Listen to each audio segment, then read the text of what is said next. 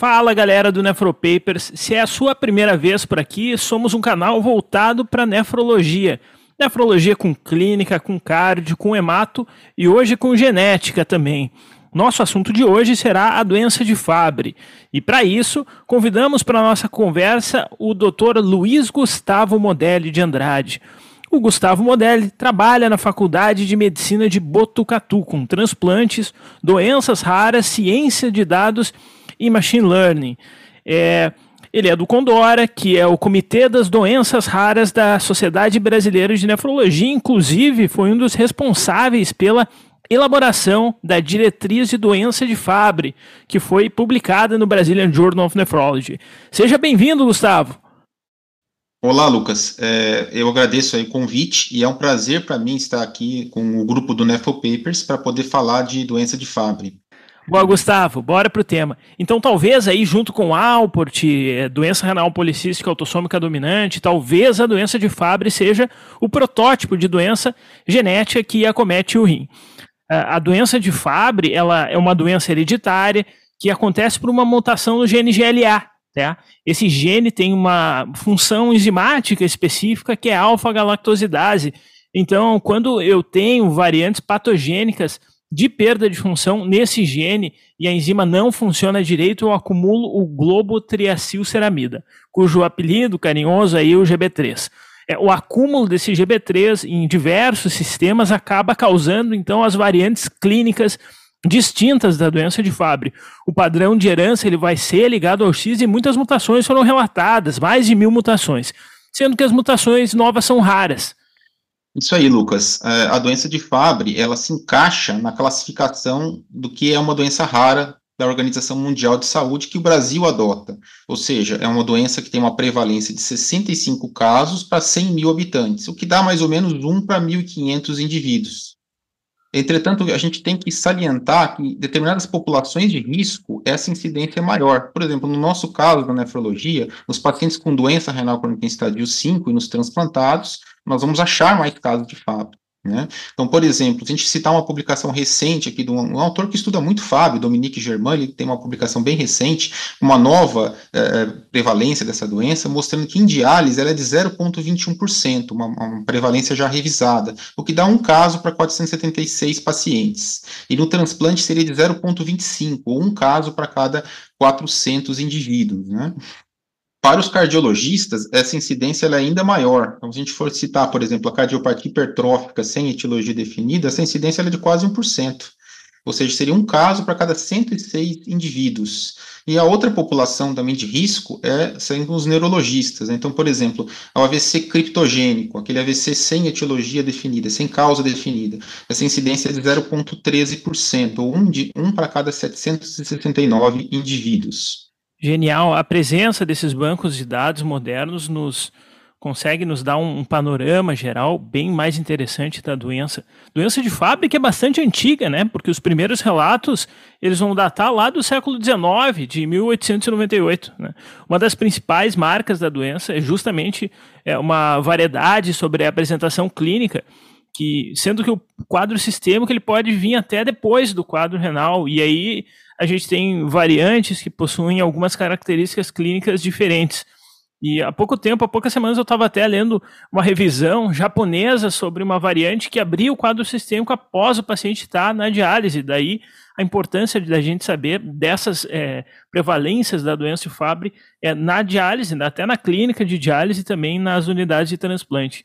É, isso passa por uma conversa que talvez a gente ainda não está pronto, né? que é um clássico, que é aquele paciente que chega com uma doença renal de etiologia indeterminada, com o seu familiar junto, perguntando: olha só, será que eu posso saber se eu vou ter ou não um problema no rim, doutor?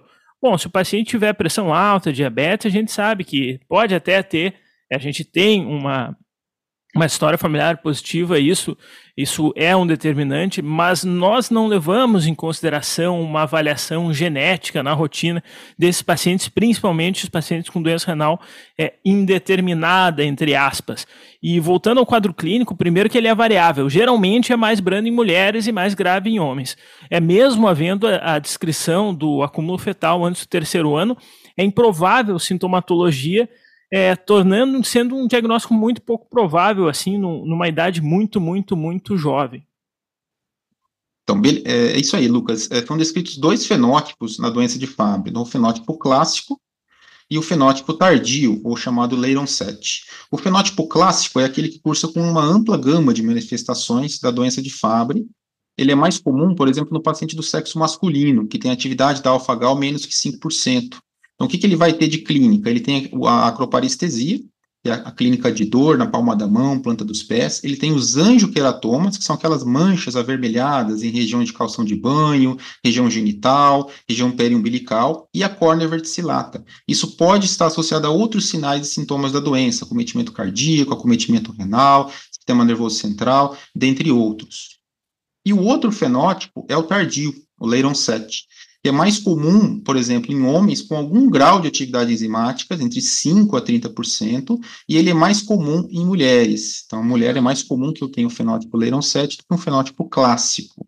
Nesse caso, eu não tenho todas as manifestações da doença. Eu tenho uma ou outra manifestação, ou por vezes, um único órgão acometido. Então, vou citar, por exemplo, pacientes que têm variante N215, que tem um fenótipo cardíaco. Então, eles têm praticamente uma manifestação restrita a um único órgão e sistema certo? E é importante salientar que mesmo no paciente clássico, ele pode não ter todas as manifestações. Então, ele pode ter, por exemplo, acometimento renal, cardiológico, cutâneo e às vezes sem envolvimento do sistema nervoso central. Tem um autor italiano, Monte, em 2022, que mostrou que esses agrupamentos, é, quais são os agrupamentos de fenótipo, mesmo em pacientes clássicos, eles não, não precisam ter toda a, a gama de manifestações. Então, assim, é, isso caracteriza a, algumas doenças genéticas como Fabry, né? Então, a, a, variedade de sinais e sintomas, mesmo dentro de um único fenótipo, um fenótipo clássico, ela não é tão homogêneo, de Perfeito. Então, esses são os sinais e sintomas que, de uma forma bem variada, podem nos levar, nos levar à busca pela doença. Né? E, Gustavo, uma vez que eu tenho essa hipótese diagnóstica, qual vai ser o próximo passo para confirmação assim na prática clínica mesmo? Perfeito. Então, para confirmação do diagnóstico, eh, a maior parte dos consensos ele recomenda uma abordagem diferente para homens e mulheres. Então, eu vou seguir o que é, o está aqui na recomendação do Consenso Brasileiro de Fábrica, que foi publicado agora no Jornal Brasileiro de Nefrologia em 2022. Então, lembrar que esse foi uma, uma iniciativa do grupo de doenças raras da, da Sociedade Brasileira de Nefrologia do Condor, e é um consenso é, importante que, que a gente pode aí seguir como orientação. Então, nos homens, o primeiro passo é fazer a dosagem da atividade enzimática, alfa-gal. Né? A alfa-gal baixa motiva você fazer o sequenciamento do GLA, certo? Então, Gustavo, quando a gente fala é, de diagnóstico em, em nefrogenética, a primeira pergunta que o pessoal costuma fazer é se tu, se tu faz o sequenciamento do gene ou se vale a pena pedir um painel. Perfeito, Lucas. Quando a gente tem a suspeita de uma doença específica, por exemplo, eu tenho a suspeita forte de Fabry, a gente já sequencia apenas um gene. Mas na avaliação, por exemplo, de uma doença renal determinada, eu não tenho certeza exatamente que doença é, o melhor é buscar um painel de genes. Até posso incluir o gene GLA, mas não apenas restrito a, a, a esse painel de gene, a, a, esse gene único, né? Então, é, sempre que possível, o fenótipo não é tão claro, é, não tem todas as manifestações, eu procuro por um painel mais amplo. Então, eu sequencio apenas um gene quando eu tenho uma hipótese mais clara de qual doença a gente está lidando, né? Tem acroparestesia, tem córnea verticillata, eu vou sequenciar o, GNA, o GLA. Eu não tenho todas essas afetações, eu vou buscar é, por um painel mais amplo. Perfeito. Essa pergunta é uma pergunta bem específica que o pessoal costuma fazer até por conta de custo, né, Gustavo? Então, Lucas, é, esse, esse, é um ponto importante, porque os exames genéticos, eles são caros, né? Então, a gente tem dificuldade de acesso a esses exames. Hoje, por exemplo, a gente consegue um apoio, por exemplo, da indústria para realizar alguns desses exames. No caso de Fabry, a gente consegue um apoio para realizar exames genéticos na suspeita de Fabry ou no screening para a doença de Fabry. mas a gente não tem um apoio para realizar um, um, painel amplo de, de, de, genes, por exemplo, a gente ainda tem uma certa dificuldade, apesar do, do, preço desses exames estar cada vez menor, talvez no futuro a gente consiga um acesso mais fácil, hoje ainda é um desafio. Bom, pessoal, e falando então em nefrogenética, vale a pena lembrar que nem toda mutação é patogênica, a gente pode ter mutações pontuais ali, é que são variantes que não têm significado patogênico, tá? É, essas, em compensação, tem variantes que podem causar alterações proteicas que geram algumas proteínas que têm um, uma perda de função, mas ainda possuem uma função residual. Tá? Outra coisa interessante é lembrar que, que as mulheres elas têm, costumam ter mais função residual isso vai depender em, em função da quantidade do, dos, cromas, dos cromossomas X que vão ser ativos e vão produzir as, as enzimas anômalas. Então, é, tem toda uma questão quimérica. Tá? A descrição das mutações, e aí eu não estou falando só de Fabry, eu estou falando de nefrogenética em geral e genética em geral, uh, ela é dada na maioria dos casos, vem lá o painel, ele vem como é uma variante, né? Geralmente é uma classificação que tem cinco tipos diferentes em relação a cada variante, tá?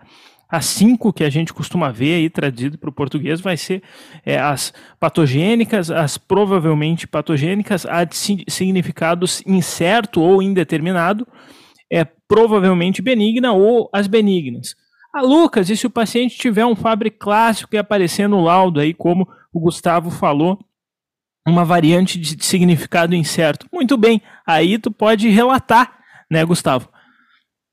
Esse, esse é um ponto fundamental, importância que, que você abordou, porque o, conceito de classificação das variantes, ele deve ser de conhecimento dos nefrologistas e de outros profissionais saúde, não só dos geneticistas, né? A gente vai cada vez mais se deparar com exames genéticos, a gente vai solicitar esses exames e a gente vai ter que saber interpretar.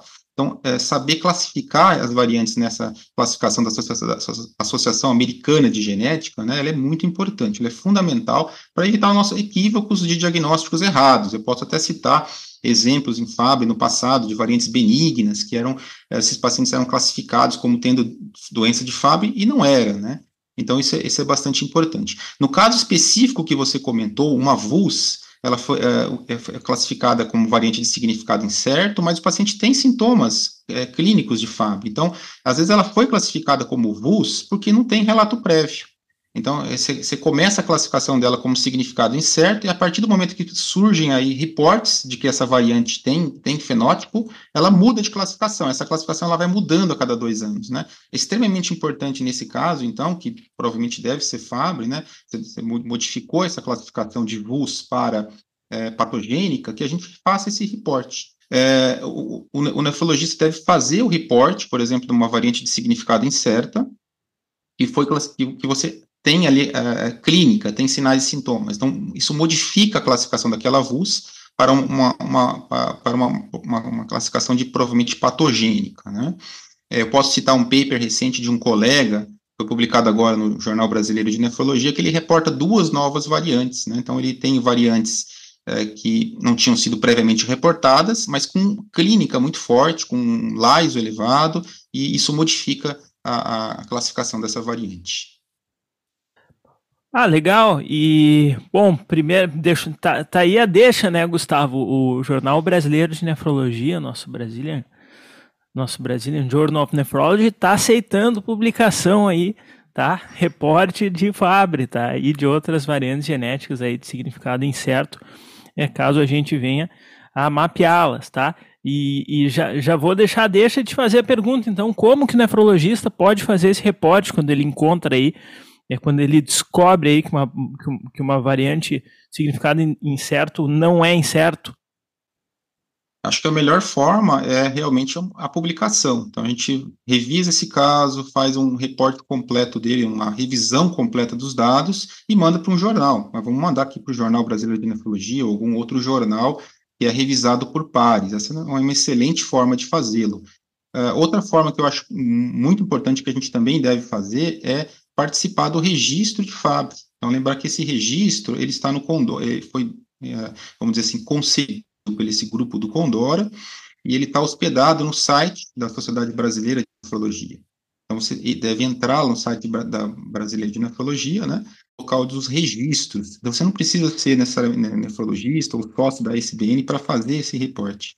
Isso é muito importante para que a gente conheça o perfil genético e fenotípico da nossa população. A gente tem ideia de quantos casos de Fabry há no Brasil, né? Então, a gente reportou no ano passado, a gente apresentou né, no Congresso Brasileiro de Nefrologia, o 2022, uh, o, o, primeiro relato desse registro, com 114 casos. É um número ainda pequeno, frente ao número de casos de Fábio no Brasil, mas é o início aí de registro. Então, vale, vale o comentário de que a gente tem que fazer essa, esse, deve, deveria fazer essa, esse reporte, uh, um, um dos meios de fazer, que é bem rápido e fácil, é através do registro e aproveita e já contribui um pouco aí com a ciência brasileira quando alimenta esses registros aí, né, pessoal? É, o Condor ele oferece todo um suporte aí é, com elaboração de diretrizes, faz um trabalho incrível aí. É, mas, mas Gustavo, tá bem, então eu tô com o teste na mão, tenho a sintomatologia, e aí agora, como que eu vou proceder em relação ao tratamento? No paciente que não, é, que não está dialisando ainda, vamos dizer que ele seja um, um renal crônico aí, é estadio 3, por exemplo, com uma, com uma proteinúria, ou então num paciente que seja dialítico. Perfeito. É, vamos falar, então, voltar novamente para o consenso brasileiro, o que, que, ele recomenda, né? Então, a gente tem que dividir o paciente, eu estou é, falando especificamente do, do, do, do, tratamento específico, né, para a doença, né? Então, a gente tem hoje aprovado pela, pela Anvisa três tratamentos no Brasil: a terapia de reposição enzimática com alfa ou beta-glosidases e as chaperonas, também é um tratamento que poderia ser realizado. Então, e aí, o consenso vai dividir para nós em pacientes de fenótipo clássico, que é aqueles que já têm indicação de tratamento específico ao diagnóstico, isso independente de sintomas, e os pacientes que têm o fenótipo tardio, aquele fenótipo Leiron 7. Esses pacientes de fenótipo tardio, e as mulheres também vão entrar aqui, eles têm indicação de tratamento a partir de alguma afetação. Então, eu preciso de ter alguma manifestação.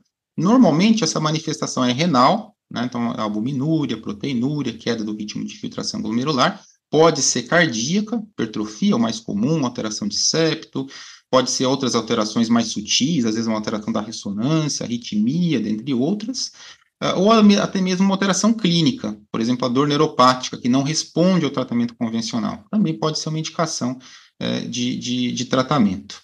Bom, e aí a pergunta que se impõe, né, Gustavo, como é que o paciente tem acesso a, a uma medicação que é uma medicação cara, né? Perfeito. O grande problema no Brasil é realmente que essas terapias elas não estão disponíveis no Sistema Único de Saúde e até o momento elas foram avaliadas, mas não incorporadas pela Conitec. Então, infelizmente, o acesso ainda no Brasil ele é através de judicialização. É um processo demorado, ele penaliza tanto o paciente, ele penaliza o Estado, né? então não é um, um, processo mais desejado, mas é, infelizmente é ainda a única forma de acesso. Mas cabe salientar que outros programas aí de saúde pública, outros grandes programas de saúde pública, eh, já disponibilizam, por exemplo, terapia de reposição enzimática em seus sistemas de saúde. O exemplo é a NICE, lá no Reino Unido, o sistema da Austrália e também no Canadá. O Canadá, através de uma associação, CFIDI, uma parceria público-privada, mas há, você consegue essa terapia, eh, vamos dizer assim, pelo sistema único nesses países, né? Eu acho que a gente deve continuar nossos esforços aqui para que esse medicamento seja incorporado pela Conitec e passe a ser mais fácil acesso, né? Que a gente pode ajudar dessa forma, talvez contribuindo com dados de vida real, contribuindo com o preenchimento dos registros. Eu posso dizer que sempre que essa tecnologia é avaliada na Conitec, ela foi avaliada, pelo menos que eu me lembre, três vezes, é, a questão do impacto econômico acaba sendo muito importante, porque a gente não tem ideia de número de pacientes que estão em uso no Brasil. Então, vejo como seria interessante ter um registro bem preenchido. A gente tem tantos pacientes no Brasil, a tecnologia vai custar determinado valor, e isso ajudaria nesse processo de incorporação. Acho que é isso a contribuição também que a gente pode, como médico, aqui dar para a, a sociedade. É, o médico alimenta então um banco de dados e com esse banco de dados o próprio Estado aí consegue é, gerar conclusões inclusive em relação ao, ao, prognóstico financeiro e da disponibilização dessas drogas. Show de bola, Gustavo. É, em relação à terapia renal substitutiva, é, eu vou ter que lembrar para vocês que o rim transplantado ele tem um material genético próprio, então ele vai produzir a coenzima, a enzima é de uma forma correta, tá? É, tem relato é, de caso de recidiva de doença, embora rara, porém o rim sozinho não consegue tratar a doença sistêmica, viu? Até por isso que eu, que eu perguntei para o Gustavo como é, é, como vai ser o tratamento é, se o paciente tiver já é, em terapia renal substitutiva. Então, a doença segue progredindo de forma sistêmica mesmo depois do transplante renal, né? E quais, quais são os cuidados aí específicos em relação uh, ao FABRE no paciente transplantado? Então, muito bem lembrado, Lucas. A, a, doença ela não recidiva no rim transplantado. Esses relatos de recidiva no transplante eles são antigos. Hoje eles geram pouca evidência no entendimento do que a gente tem uh, da doença de Fabry, né? Mas cabe lembrar que o paciente de Fabry uh, ele muitas vezes necessita tratar o quadro sistêmico, né? Então, por exemplo, um paciente transplantado ele não tem recidiva renal, mas ele precisa tratar o cometimento cardíaco, como eu tive casos assim no serviço aqui. É, dessa forma, a gente sabe que a recidiva ela é baixa, não, praticamente não existe, né? Mas a, o acometimento, ele continua, o, o, progredir da doença, ele continua em outros órgãos e sistemas. Então, pode ser que há necessidade de tratamento para esses outros órgãos é, e sistemas. Mas, de forma geral, o Fabry tem uma boa evolução no transplante, uma doença com boa evolução, porque não, não há recidiva, como você muito bem pontuou né? Um outro ponto importante em relação à avaliação do paciente que é candidato a doador, né? Pô, doença genética, hein? Perfeito. Uh, esse é um ponto fundamental, né? Fabry é uma doença monogênica, é um gene de, de alta penetrância, né? Então a gente tem que ter uma especial atenção na avaliação do doador vivo, lembrando aí a hereditariedade ligada ao X, né? Então, realmente, quando você tem um, um candidato a doador vivo, a gente vai ter que, respeitando a hereditariedade do X, fazer uma avaliação para excluir realmente se, se, esse candidato a doador tem ou não tem a, a doença. É, só para eu entender, então, vamos dizer, numa situação assim de vida real. Chega o paciente com doença de Fabry ali no, no ambulatório de pré-transplante, chega com a irmã sem sintomas nenhum. Aí a gente vai fazer a vai, vai fazer o sequenciamento da irmã? É, é, seria necessário fazê-lo, né? Porque, veja, essa irmã, ela pode portar um, um X afetado, né? E, e, ela vai ter ali uma... Ela pode ou não ter manifestações naquele momento, né? Então, porque normalmente, vamos supor que ela tem uma afetação, ela tem um X com, com a, a um X com a variante, né? Ela pode manifestar essas manifestações de Fabry a posteriori, 20, 30 anos após, né? Então, naquele momento da primeira avaliação, ela não tem proteinúria, ela não tem hipertrofia do ventrículo esquerdo, ela não tem angiokeratomas. Mas se eu não tiver a genética, não teria segurança de utilizá-la como doador. Perfeito. E então com isso a gente fecha, tá, o nosso podcast de Fabry. A gente falou sobre epidemiologia, sobre as manifestações clínicas, um pouquinho sobre genética, sobre os fundamentos, depois sobre a avaliação, o tratamento do paciente, o acesso do paciente e, por fim, é, pacientes em terapia renal substitutiva, inclusive aí na fila da diálise. É, um grande agradecimento aqui da família Nefropapers é, para o Luiz Gustavo, que além de manjar de doença rara, também manja de ciência de dados, que vai ser provavelmente um próximo podcast ou parceria que a gente vai tentar fazer com ele. Muito obrigado, Gustavo. Eu que agradeço, Lucas, o convite, uh, agradecer bastante o convite de fazer esse podcast uh, e salientar que a importância do papel que vocês estão fazendo aqui para os nefrologistas, inclusive para essa nova geração de nefrologistas, criando conteúdo de qualidade para as mídias sociais, que não é fácil, né? E eu posso atestar aqui pessoalmente o cuidado que vocês têm antes de colocar um post no ar, revisar a literatura. Então, posso dizer que o conteúdo que vocês têm, a gente consegue se atualizar. O conteúdo do NFO Paper serve, serve para se atualizar com, com qualidade. É, obrigado, Gustavo. Se você gostou, considere nos seguir então aqui no Spotify e também no YouTube e no Instagram, no arroba Papers. E bom dia, Rádio Diálise! Esse podcast tem o objetivo de educação médica.